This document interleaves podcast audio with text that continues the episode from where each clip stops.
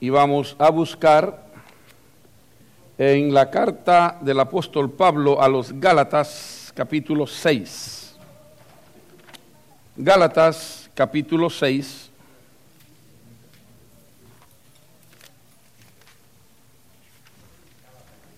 Después de Segunda de Corintios, Gálatas capítulo 6, después del 5. Así nadie se pierde.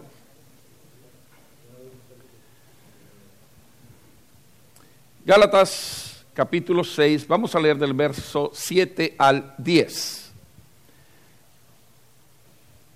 Cuidado con las herencias. vamos a ver para adelante eso. Gálatas 6, del 7 al 10. Mire a su lado, comparta su Biblia, su iPad, su iPhone, donde la tenga, pero compartámosla, que podamos leer esta porción de la palabra del Señor juntos. Amén. Dice el Señor de la siguiente manera, no os engañéis, Dios no puede ser burlado, pues todo lo que el hombre sembrare, eso también segará. Porque el que siembra para su carne, de la carne segará corrupción, mas el que siembra para el espíritu, del espíritu segará vida eterna. No nos cansemos pues de hacer bien, porque a su tiempo segaremos si no desmayamos. Así que, según tengamos oportunidad, hagamos bien a todos y mayormente a los de la familia de la fe. Padre, bendícenos al escudriñar tu palabra. Hemos honrado tu nombre, hemos glorificado tu nombre. Glorifícate ahora tú en medio de nosotros al momento de exponer tu voz, tu palabra, tu voluntad, el deseo de tu corazón para cada uno de nosotros. Pido perdón por mis faltas, por las faltas del pueblo, porque queremos ser, Señor, instrumentos para transmitir tu voluntad y para recibirla. Que nuestro corazón se abra delante de ti. Y este día, tu palabra, tu presencia, tu espíritu, haga la diferencia en cada uno de nosotros. Nos abandonamos pues en tu presencia sabiendo que tú estás en medio de tu pueblo. Por Cristo nuestro Salvador. Amén. Y amén. Pueden sentarse, mis amados hermanos. Todo buen padre responsable, creo yo, que piensa en las cosas, en las cosas que podemos dejar a nuestros hijos o a nuestros seres amados al momento que nos toque partir de este mundo, porque a todos nos va a llegar el momento.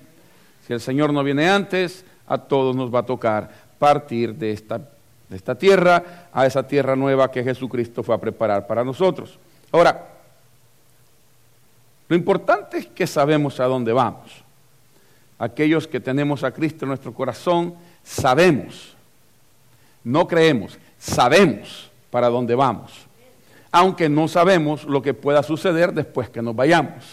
Porque la, la vida sigue, la tierra sigue girando, el sol sigue saliendo, las necesidades continúan, los hijos tienen que seguir comiendo, hay techo que seguir pagando, etcétera, etcétera, etcétera, etcétera, que usted ya sabe todos los etcéteras habidos y por haber.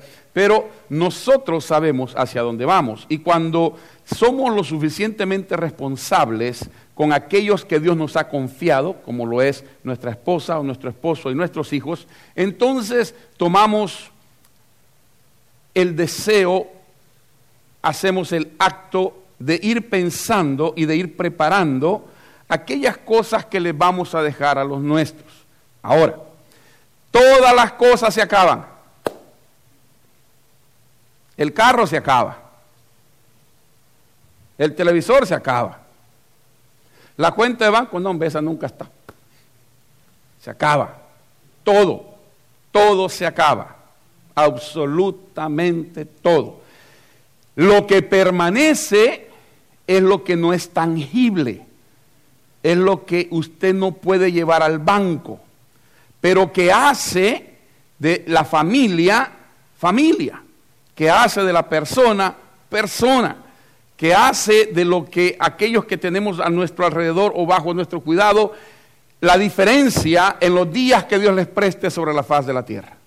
Hace la diferencia. No las cosas que podamos dejar, sino aquello que podamos sembrar en su corazón. Aquella, aquella palabra a tiempo. Yo me gozo tanto cuando escucho testimonios de hermanos y de hermanas que dicen, esa palabra de mi madre, esa palabra de mi padre, que llegó en el momento que más la necesitaba y pegó y me transformó y me hizo meditar y me hizo ser una mejor persona. Ese modelo de padre, de madre, que todos necesitamos, sin excepción, todos necesitamos. Es por eso que Dios toma cuidado y Él se pone como el Padre de las luces. Porque aunque no hayamos conocido a nuestro Padre terrenal, tenemos la oportunidad y la bendición de conocer a nuestro Padre celestial. Así que no hay excusa en ese momento como para decir que no, no podemos hacer las cosas bien como hemos leído ahora, porque no tuvimos aquello, pero siempre Dios nos da de su sabiduría y cuando tenemos un buen ejemplo en nuestro diario caminar, las cosas mejoran. Yo no sé si usted está de acuerdo conmigo, pero ese es mi sentir. Las cosas mejoran cuando tenemos un buen ejemplo a seguir. Ah, las cosas necesarias para nuestro diario vivir, indiscutiblemente, comida, porque si no comemos andamos enojados. Aquí hay hermanos, aquí me están oyendo,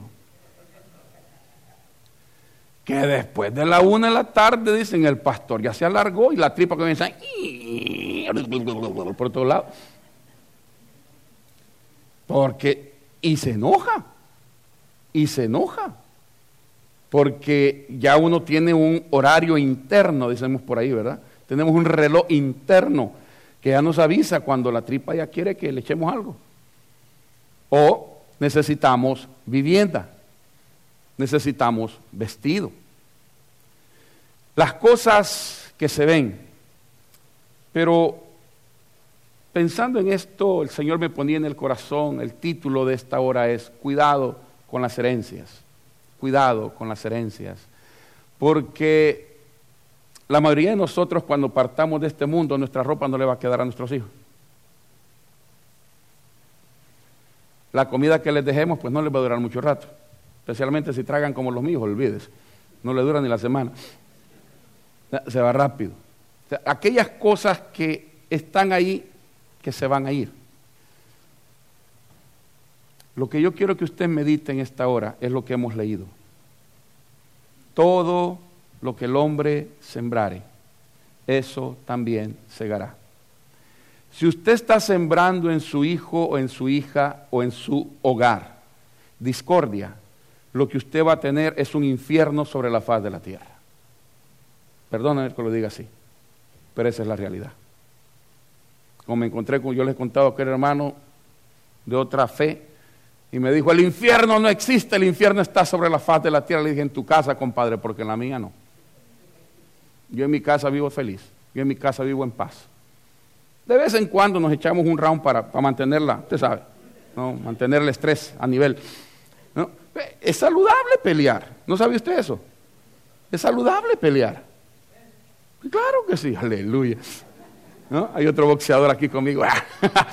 es bueno, es bueno saque, saque poquitito. Eh, eh, eh, es que uno va acumulando y uno va acumulando y uno se convierte en bombe tiempo. Yo le he dicho, ¿no? Especialmente las mujeres. Acumulan y acumulan y acumulan y acumulan y acumulan y le echan y después se ponen como la lámpara de Aladino. Un roce y se le sale el genio. ¿Verdad? una sobadita y el Popocatepe se queda chiquito. Porque explota, porque he estado guardando y guardando y guardando.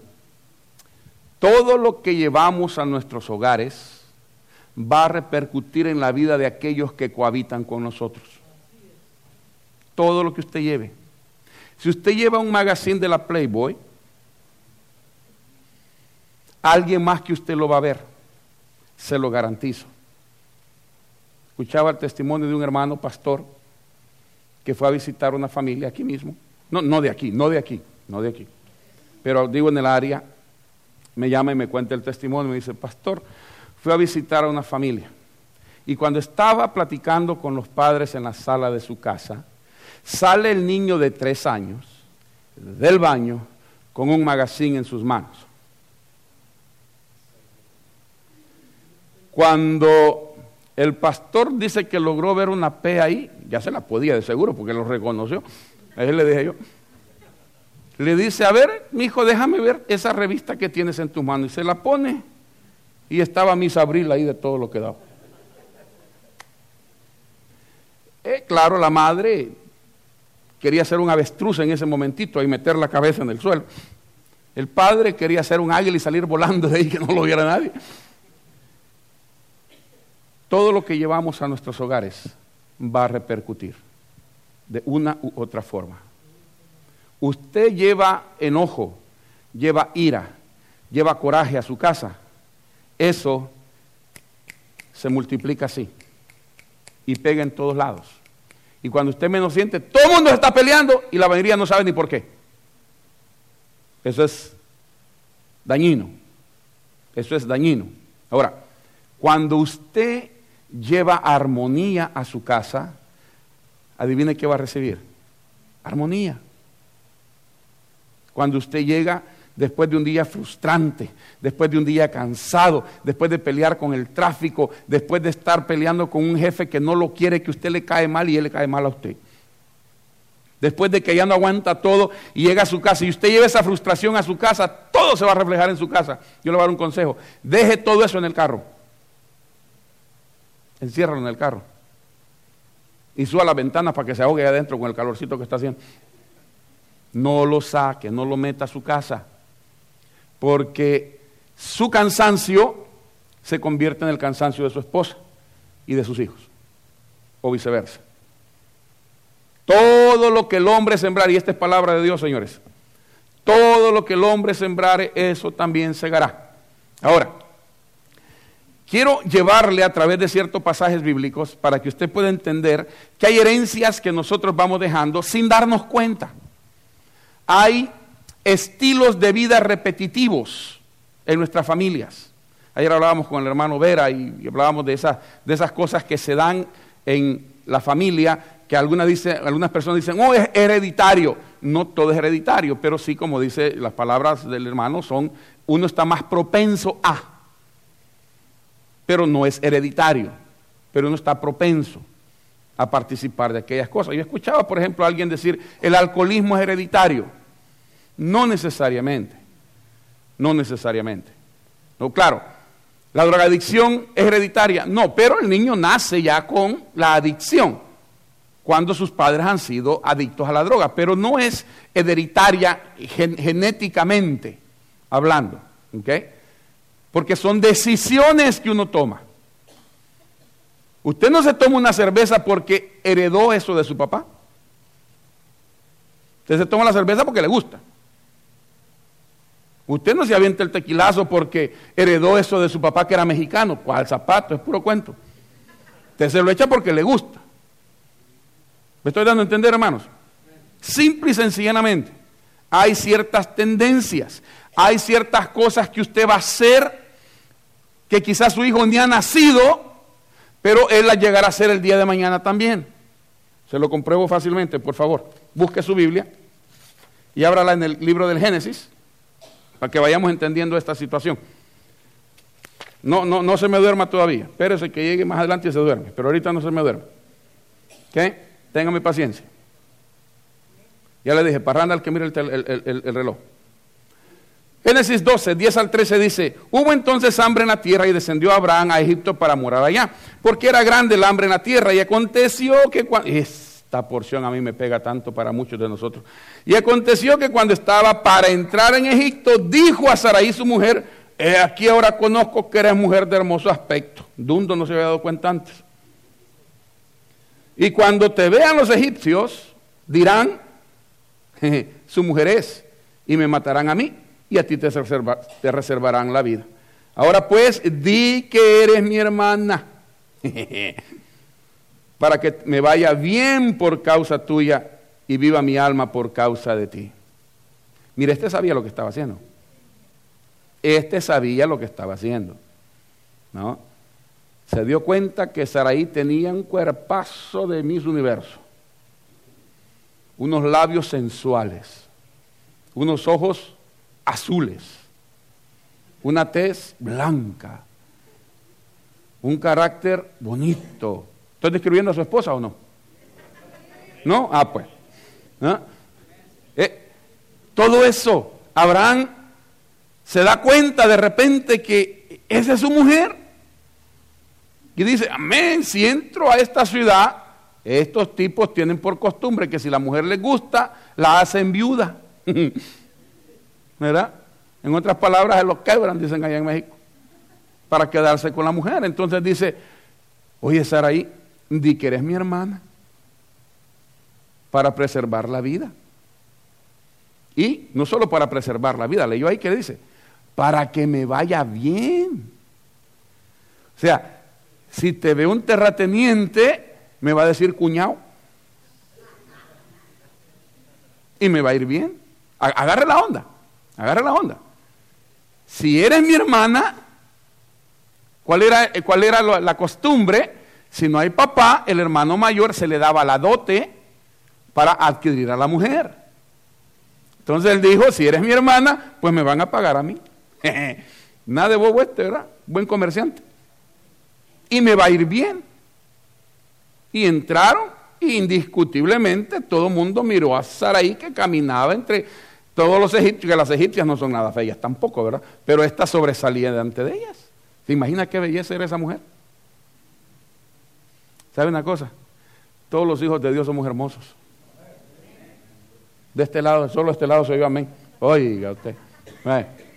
Todos los hijos de Dios somos hermosos, porque Dios nos hace vernos hermosos. Cuando ellos entran, todo el mundo los vio y claro, los ojos rapiditos se fueron con ella, ¿verdad? Hasta Faraón, el mero men, el mero mero, decide mandarla traer porque la vio bonita, pues. ¿verdad? Y dijo, su hermano no es problema. Ahí le doy su, su par de pesos para que se vaya al cine y me quedo yo con la hermana. Y la mandó a llamar. Y la llevaron a palacio. Y el rey la tuvo ahí. Ahora, déjeme quitar mucha mentalidad que tenemos por ahí, poco grotesca, que el, el rey mandaba a llamar a una mujer e inmediatamente se acostaba con ella. Ah, ah, eso no funcionaba así. Acuérdense que en aquel entonces no había inyecciones, no había, no había la penicilina ni nada de eso. Entonces lo que hacían era que cuando al rey le gustaba una muchacha, la mandaban a llamar y la tenían por lo menos seis meses en cuarentena. La bañaban, la perfumaban, pero no para que solamente se viera bonita, sino para saber si no tenía algún tipo de enfermedad venérea. Durante ese tiempo se daban cuenta si la mujer era saludable o no, lo suficientemente como para llevársela al rey. Después de ese tiempo, entonces el rey se podía llegar a aquella persona porque ya sabían que estaba saludable. ¿Me estoy dando a entender, hermanos? Eran sabios esta gente. Eran sabios. Porque hoy en día este montón de chamacos, la primera cita que tienen, ya quieren todo. Y por eso tenemos lo que tenemos, la sociedad que tenemos hoy en día. Como dijera una vez a, Jimmy Swagger, tenemos un montón de niñas pariendo niñas. Y es una gran realidad, por la misma situación. No tenemos la sabiduría que tenía el pueblo de antaño, donde de verdad ellos sabían hacer las cosas. el, punto era que Abraham, por salvar su vida, miente. La mentira se va de generación en generación. Se lo va a comprobar. Porque más para adelante, en el capítulo 20, si usted lo quiere buscar, en el capítulo 20 de ese mismo libro del Génesis, mire lo que pasa aquí. De allí partió Abraham a la tierra del Neguet y acampó entre Cades y Sur y habitó como forastero en Gerar. Y dijo Abraham de Sara, su mujer, es mi hermana. Otra vez. Búscalo, está en su Biblia. Génesis 20, del 1 al 5. Dice, es mi hermana. Y Abimelech, rey de Gerar, envió y tomó a Sara.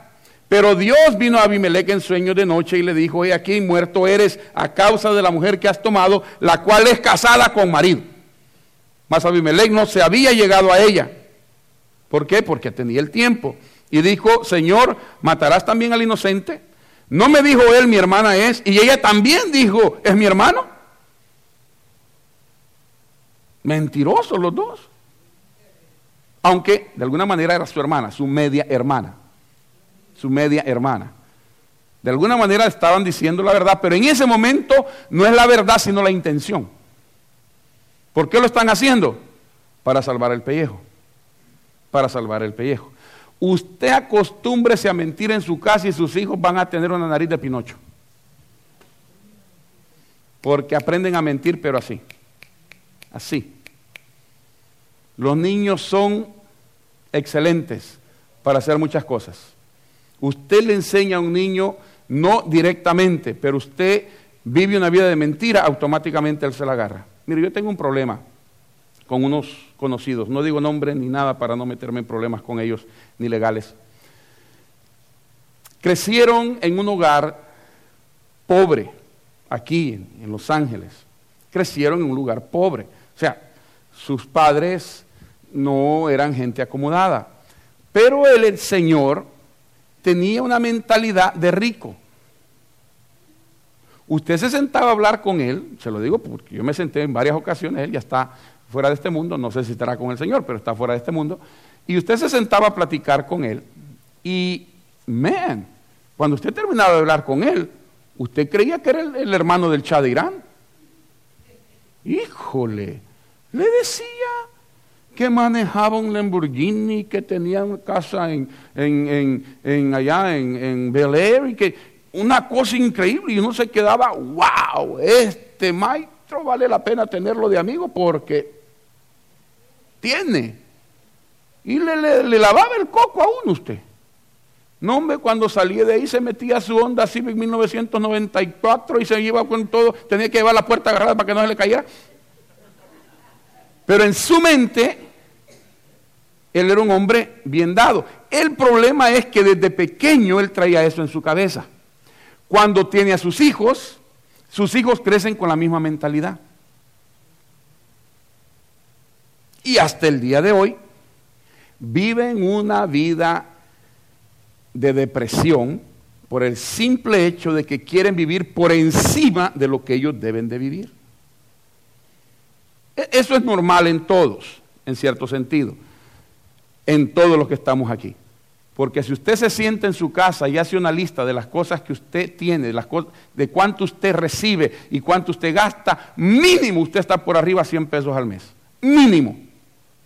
La mayoría de nosotros. Gastamos más de lo que recibimos. Eso es comprobado. Gastamos más de lo que recibimos. Pero claro, uno trata de ir balanceando la cosa. Pero cuando usted ya vive una vida de mil dólares por encima de lo que usted gana, usted está en un serio problema, financieramente hablando. Esta gente es de ese tipo de gente. Donde viven todavía la mentira que el padre vivió. Y el problema ahora es que los hijos de ellos vienen en el mismo sistema ellos no le van al McDonald's. Ellos Oli Garden para arriba. Ellos no le van a un McDonald's. Una vez la mamá lo fue a recoger, a, la niña la fue a recoger en, un carrito más o menos y no se quiso subir al carro. Porque la tenía que ir a recoger en un carro del año que ella. Y sacar un carro del año para ir a recoger a la niña a la escuela. No me la estoy inventando, verdad de Dios que esto es lo que sucede. La mentira de alguna manera abre un mundo de fantasía en el que muchos caemos y somos atrapados por eso. Y vivimos así. Por el otro lado, tenemos otras personas que vivimos una vida sembrando en nuestros hijos una realidad espantosa. Espantosa. Tenemos hijos adolescentes que ya se agarraron a golpes con sus, con sus, con sus padres.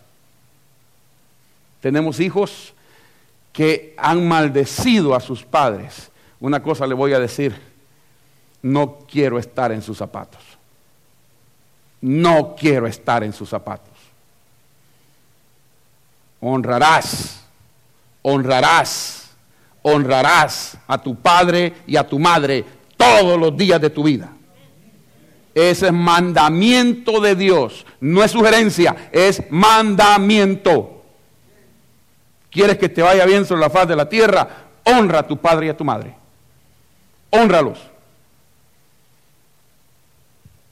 Si no lo quieres hacer, a ver cómo te ir sobre la faz de la tierra. Pero yo no quisiera estar en tus, sandalias.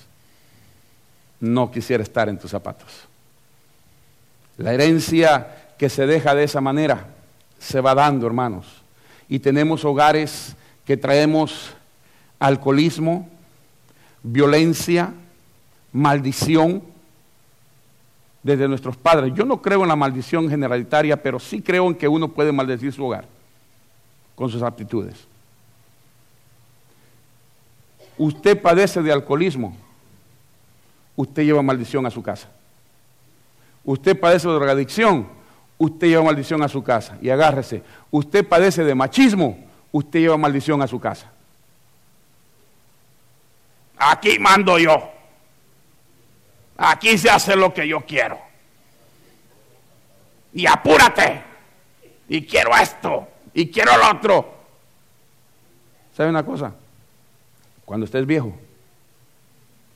cuando ya no te puedas defender, Jesucristo se lo dijo a Pedro de esta manera, cuando eras joven, vas, te vistes y haces lo que te da la gana.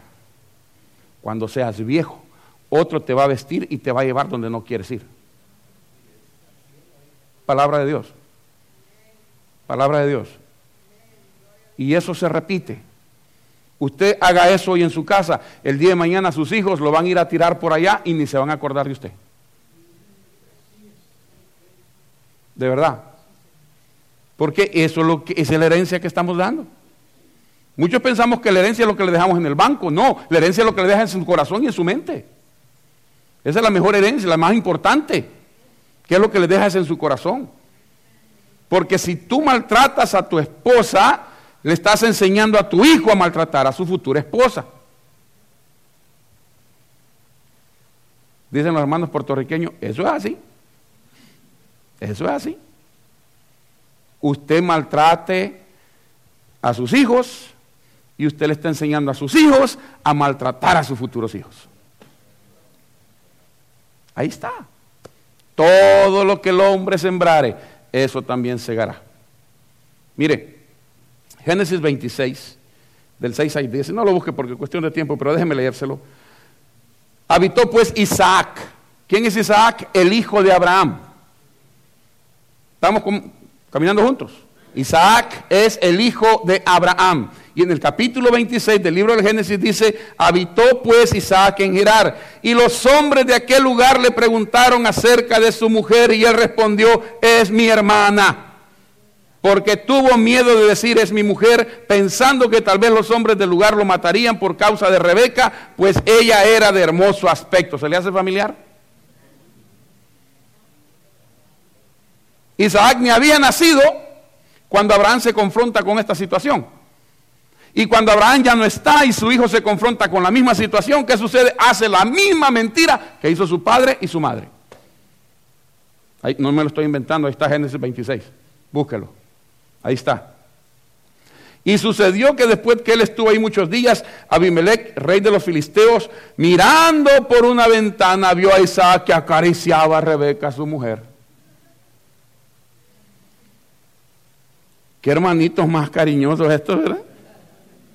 ¿Cómo se llaman estos hermanos? Porque cuando dice carician quiere decir que estaban como hombre y mujer. Y el rey los ve. Y dice, wow, qué, qué familia tan amorosa esta. Y lo manda a llamar igualito que el cuadro de su padre. Igualito. Igualito. Por eso le digo que eso se va dando en nuestros hogares. Usted se recuerda que Saraí, antes de ser Sara, Saraí, no podía tener hijos. Y entonces no le creyó a la promesa de Dios, que le había dicho a Abraham, de ti haré una gran nación y tu descendencia será como las estrellas del cielo, como las arenas del mar. Usted conoce la historia. Y entonces a, Sarai no, no, no le crea eso. Es más, cuando Dios los va a visitar, dice que ella se rió cuando Dios le dijo a Abraham, por este tiempo, el otro año, tu mujer va a tener un hijo. ¡Ay! Dijo la otra. ¿Cómo no, chulada? hubieran dicho a mi pueblo, ya estoy ruca. Ya estoy vieja. Es más, quiero que tomen en cuenta el milagro que dice ya perdí la costumbre de la mujer. ¿Es posible quedar embarazada, hermano, después de que pierden la costumbre de la mujer? Imposible. Médicamente, humanamente hablando, terrenalmente hablando, es imposible. Y cuando le digo, Saí escucha, dice, que voy a quedar bien embarazada si este viejo ya no puede. Si este viejo ya nada. Y yo, ¿qué le voy a dar al niño? Leche en polvo porque aquí ya no sale nada. Y eran mayores los dos. Y ella lo reconoce. Por eso se ríe cuando oye la, pronunciación de la promesa del, del, ángel de Jehová. Dice, por este tiempo tu mujer va a concebir. Dijo, no. Entonces, se acerca a Abraham y le dice, oye Abraham, ¿verdad que Agar está calidad de mujer? Agar era la criada de ella. Y le dice a Abraham, ¿por qué no tenés un hijo con ella? Esa mujer era bien comprensible con su marido, usted. ¿Verdad? Bien amorosa con su marido. A ver, ¿quién de ustedes haría eso? Te le acercas y te vuelo la cabeza, tal, ¿verdad? No, esta no. Te dijo, Abraham, ¿por qué no tienes un hijo con Agar? Y yo me voy a poner a la par de ella al momento de dar a luz y me voy a poner rodilla con rodilla para que cuando el niño salga, yo sentir que soy yo la que le estoy dando a luz. Claro, ella no iba a tener los dolores, ¿verdad? Bien fácil decirlo. Pero ella quería tenerlo en, en sus rodillas, en sus piernas, recibirlo. Y Abraham, como era bien obediente, era un esposo bien sumiso, ¿verdad? Le obedeció a la mujer. Y fue y se mete con Agar y Agar queda embarazada y tiene a su hijo. Génesis 30, del 1 al 4. Viendo Raquel que era la nuera de Abraham y de Saraí, dice, viendo Raquel que no daba hijos a Jacob, el hijo de, de Isaac, nieto de Abraham, ¿me está siguiendo? Nieto de Abraham, dice, tuvo envidia de su hermana y decía Jacob, dame hijos y si no me muero. Y Jacob se enojó contra Raquel y le dijo, ¿soy yo acaso Dios que te impide el fruto de tu vientre? Y ella dijo, he aquí mi siervo Bila, llégate a ella y dará la, luz sobre mis rodillas y yo también tendré hijos de ella. La misma página. ¿Cómo se repiten esas cosas? ¿Cómo se repiten? La herencia, la herencia que a veces no nos damos cuenta que estamos sembrando, señores, se va a repetir en aquellos que vienen después de nosotros. Todo lo que siembres hoy, ellos lo segarán el día de mañana. Todo lo que tú traigas hoy, ellos lo recibirán el día de mañana. Por eso lo lindo de pensar en todo esto es que Dios nos envió a su Hijo Jesucristo es la herencia que nosotros tenemos. Esa es la herencia que Dios ha compartido con nosotros, porque la Biblia dice que somos copartícipes con Él, coherederos con Jesucristo de las mansiones celestiales. Entonces Dios nos mandó a su Hijo para que usted tome esa herencia y usted la lleve a su casa y la comparta con los seres que ama, porque si usted no comparte a Jesucristo con los seres que usted ama, usted es un ingrato. Usted es una ingrata. Porque nadie le dice a usted que su marido va a vivir para mañana o que su mujer va a vivir mañana o que sus hijos van a amanecer vivos mañana. Hoy si están vivos usted les puede compartir el regalo más lindo que usted le puede dar que se llama Jesucristo. Esa es la herencia eterna, señores. Esa es la herencia eterna. Porque el carro se lo quitan, la cuenta de banco se acaba, la casa la perdemos. Es más, hasta la familia muchas veces se desbarata pero cuando Cristo está en tu corazón es de hoy y por toda la eternidad. De ahí no lo saca ni el mismo diablo.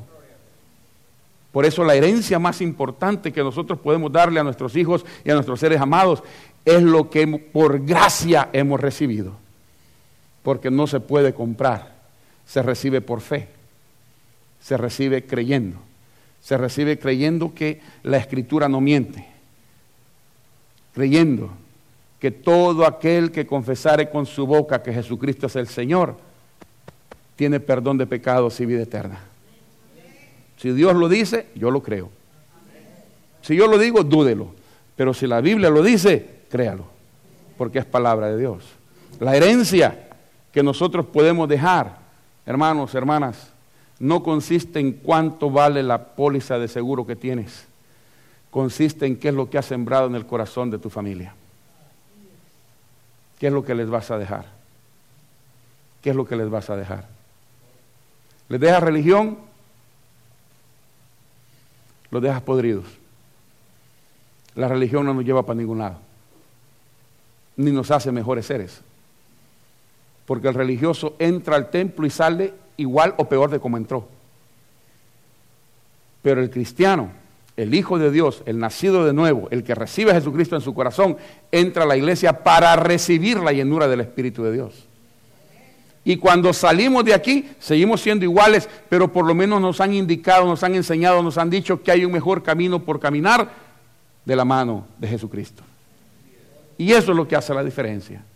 Hoy en día el Padre, qué bueno fuera que pudiéramos abrir las puertas de nuestro hogar al Padre de las Luces y decirle a Dios, manda tu Hijo a mi corazón y yo me lo llevo para mi casa y lo comparto con todos aquellos y voy a sembrar el Evangelio, no a los evangélicos, sino el Evangelio en el corazón de mi familia, porque el día de mañana recogeré el fruto que tu Espíritu Santo dé en el corazón de cada uno de ellos. Inclina su rostro, por favor, en esta hora. Deme un minutito más. Dios amado, gracias Jesús por este tiempo que nos has concedido para estar en tu casa, para meditar en tu amor, en tu poder, en tu grandeza. Gracias por cada corazón que ha podido meditar, Señor, en lo que tu palabra hemos querido expresar. Hoy llega el momento en el que pedimos que tu Espíritu Santo pueda moverse en medio de nosotros. Como pueblo intercedemos, como pueblo pedimos, como pueblo suplicamos por aquellos presentes en medio nuestro y por aquellos que nos ven a través del Internet, donde quiera que tu voz, a través de mi voz, pueda llegar, para que puedan reconocer que en Cristo Jesús hay una nueva manera de vivir y hay una tremenda herencia que compartir. En esta hora, Padre, pedimos que tu Espíritu se mueva y toques y hables y levantes y perdones y salves y sanes conforme tu gracia, conforme tu voluntad. Mientras la iglesia se mantiene en oración en esta hora, no queremos pasar esta linda oportunidad sin decirle a usted que está en medio de nosotros que Dios le ama, que no es casualidad ni porque es el Día del Padre que vino a esta iglesia, vino porque Dios le ha permitido llegar hasta aquí, porque Él quiere darte una herencia maravillosa en tu corazón. Él quiere poner en tu corazón parte de Él, que llamamos su Espíritu Santo. Él quiere poner en tu vida dirección. Él quiere darte luz si tan solo tú le permites a Él entrar a tu corazón. Si nunca lo has hecho, si nunca has conocido a Jesús cara a cara como tu Señor, como tu Salvador, hoy, hoy es un buen día. Hoy es el momento en el que puedes llegar y conocer a Cristo como tu Salvador, como tu Señor. Y esto lo hacemos por fe por fe. No que lo merezcamos, pero Él vino a buscarnos porque nos ama. Ahora es el momento en que tú puedes ser bendecido con su presencia en tu mismo corazón, simplemente abriéndolo invitando a Jesús a venir y morar contigo desde ahora y por toda una eternidad. Habrá alguien con nosotros que en este día, que en este momento desea, quiere recibir esa bendición de tener a Cristo como su Señor, como su Salvador. Hoy es el día, dice la Biblia, en que Cristo puede hacer la diferencia en tu vida si tan solo nos permites orar contigo y por ti y mostrarte a través de la Biblia cuánto Dios te ama y las cosas lindas que Él ha preparado para ti si tan solo abres tu corazón y le invitas a Él a ser el Señor de tu existencia.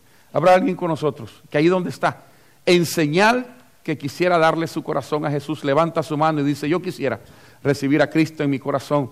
Yo quiero de ahora en adelante recibir esa bendición de parte de Dios. Quiero ser mejor padre, quiero ser mejor líder de mi casa, quiero ser mejor en todas las áreas de mi vida. Si esa persona es usted, por favor, y vino sin Cristo a esta iglesia, por favor, no se vaya sin Cristo de esta iglesia.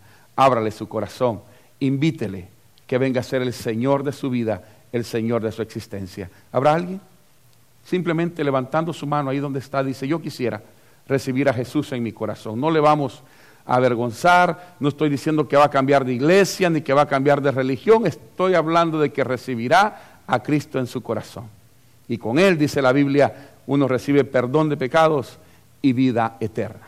Habrá alguien con nosotros en, en esta hora que levantando su mano tan solamente dice, yo quisiera darle mi corazón a Jesucristo. Por última vez, esta invitación de parte de Dios para usted, de parte de Dios para usted. Ábralo, recíbalo, invítelo, lléveselo con usted, porque Él quiere ir con usted a todos los lugares donde usted pueda compartir sobre la faz de la tierra.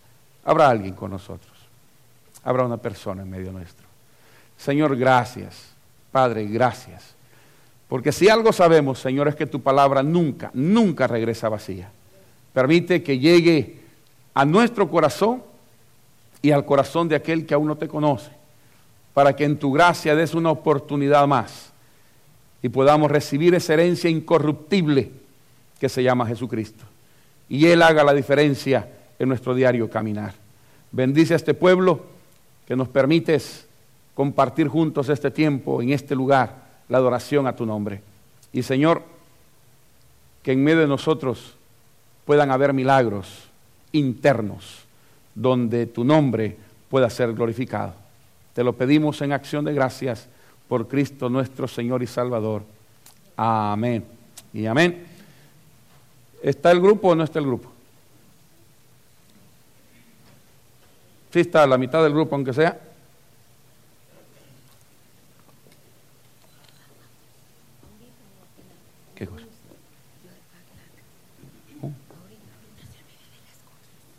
Oh, Hermanos, este, al final del servicio hemos preparado un backlash para los padres con mucho cariño. Así es que por favor, hermanos, este, nos gustaría que tuviéramos un orden para poder entrar